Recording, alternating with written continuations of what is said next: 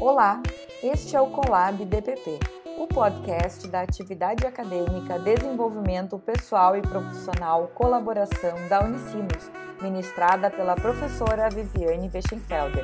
Fique com a gente! Olá, nós somos do grupo 5 de Biomedicina e Biologia. Meu nome é Daniele, eu tenho 20 anos e eu sou da Biomedicina. Uhum. Oi, meu nome é Eduardo, eu tenho 20 anos e eu estou fazendo o curso de Ciências Biológicas. Olá, meu nome é Lana, eu tenho 19 anos e estou fazendo o curso de Ciências Biológicas. Então, né, dando início à nossa apresentação do conteúdo, a gente vai falar um pouco qual a função de cada área, como a colaboração atua, né, nas áreas, e também a gente trouxe o assunto da genética, né? Uh, como qual a relação na, entre elas, né? Entre a biomedicina e a biologia. Então, qual a função da biomedicina? A biomedicina é uma ciência voltada aos estudos e análises de doenças humanas, de animais ou plantas, bem como seus elementos ambientais e epidemiológicos. O biomédico é focado em analisar e classificar microorganismos causadores de doenças, a fim de criar soluções como vacinas e medicamentos para prevenção ou tratamento. Uhum. Agora eu passo a palavra para a Duda. Então, vou falar sobre qual a função da biologia. Então, a biologia é uma ciência que estuda a vida em seus mais variados aspectos, importando-se em compreender, por exemplo, o funcionamento dos organismos vivos, a relação desses seres com o meio e o seu processo de evolução, seu processo evolutivo.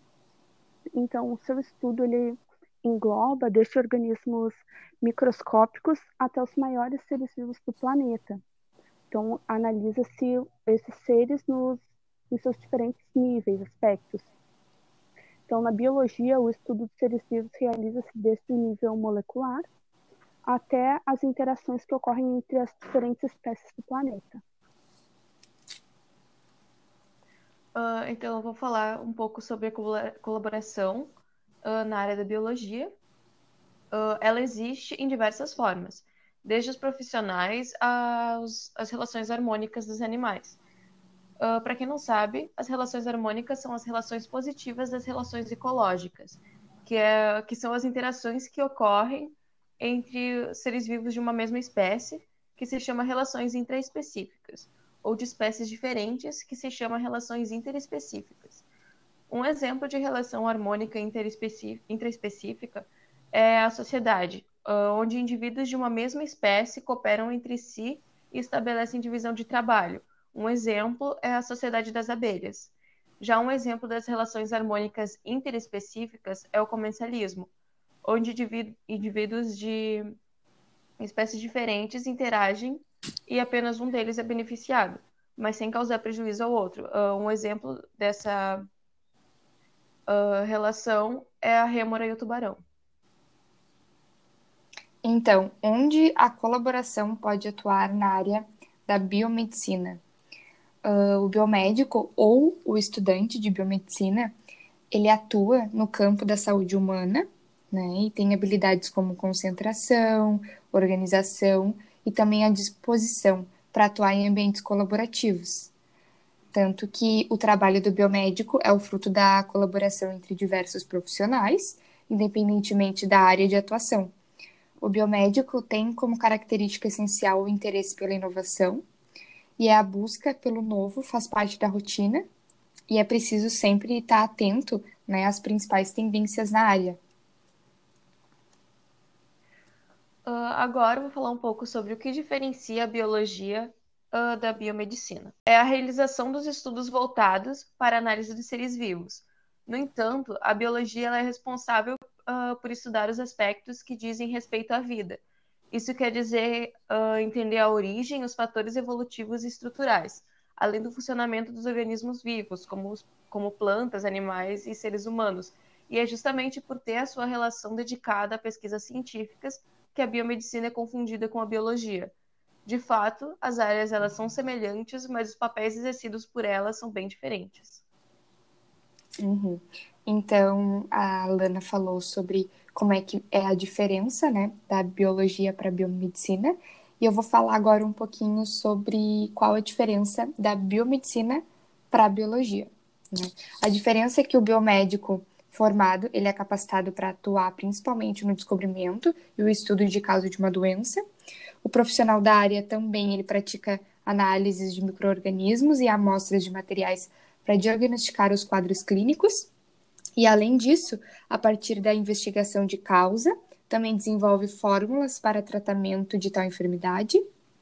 Independente da escolha, né, a, bio, a biologia e a biomedicina estão voltados no mercado a fim de proporcionar respostas e soluções no que diz a, no que diz a respeito à saúde e bem-estar dos seres vivos. Né? Então, por esse motivo, ambas as profissões merecem o nosso reconhecimento como fundamentais para a evolução mundial. Certo, agora eu vou falar então sobre a relação da genética com a biologia e a, a biomedicina. Então, para começar, eu vou falar sobre a genética na biologia. Então, no início do século XX, um botânico austríaco chamado Gregor Mendel, que é popularmente conhecido como o pai da genética, ele postulou as leis da hereditariedade. Então, ele determinou como as características hereditárias são transmitidas para as gerações seguintes. Uh, nos seus experimentos, Mendel fez o cruzamento de ervilhas de diferentes espécies e descobriu que era possível cruzar plantas com características únicas e gerar novos frutos. Então, ele gerava novos indivíduos com, a partir do cruzamento dessas espécies. Então, essa descoberta impulsionou a realização de cruzamentos direcionados pelo homem, com o objetivo de obter plantas melhores para o consumo e também mais tarde foi muito importante uh, e fundamental, né, para o entendimento da hereditariedade em humanos e animais.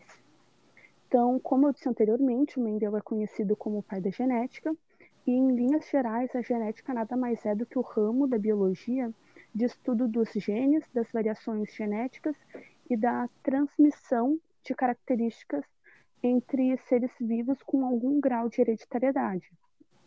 Então, além de serem estudados os mecanismos de hereditariedade, hoje em dia a genética moderna ela estuda a função e o comportamento dos genes e estuda meios de realizar modificações genéticas em espécies animais e vegetais. Então, um exemplo que eu posso citar agora de melhoramento genético é o trigo que a gente consome hoje em dia, que foi criado a partir do cruzamento de ao menos 11 espécies diferentes. Então, o trigo ele é um exemplo de espécie híbrida, ou seja, aquele, aquela espécie que foi resultado do cruzamento de diversas outras espécies que tinham características únicas, e agora essas características são encontradas em apenas um indivíduo. Então, como que é a genética na biomedicina? A genética na biomedicina, ela possibilita a investigação de doenças genéticas através de análises bioquímicas de enzimas, substratos e produtos de diversas vias metabólicas. Né? O diagnóstico precoce dos distúrbios metabólicos favorece o acompanhamento médico a tempo de prevenir sequelas e, em alguns casos, até mesmo a morte. O profissional habilitado na, nessa área realiza exames em diferentes produtos biológicos, recorrendo a tecnologias bioquímicas e moleculares adequadas, desenvolvendo atividades de rastreio e diagnóstico laboratorial bioquímico e molecular. No período pré-natal e pós-natal, monitoriza em tempos analíticos doentes com erros hereditários do metabolismo, apoiando terapêuticas inovadoras e mantendo seus registros e bases de dados, e presta serviços também de análise proteômica e a quantificação de biomarcadores de relevância clínica para fins de diagnóstico, prognóstico ou monitoramento de doenças, ou também o apoio a atividades de investigação científica. Com isso, então, a gente abordou a relação da genética com a biomedicina e a biologia, né? Falamos um pouquinho como é que funciona a genética em cada área. E sendo assim, a gente encerra então o nosso podcast e agradecemos também a nossa professora Viviane pela atenção e que se tornou essencial para o nosso podcast. E também eu agradeço às meninas pelas trocas de ideias e pela ajuda mútua. Muito obrigada. Muito obrigada. Obrigada.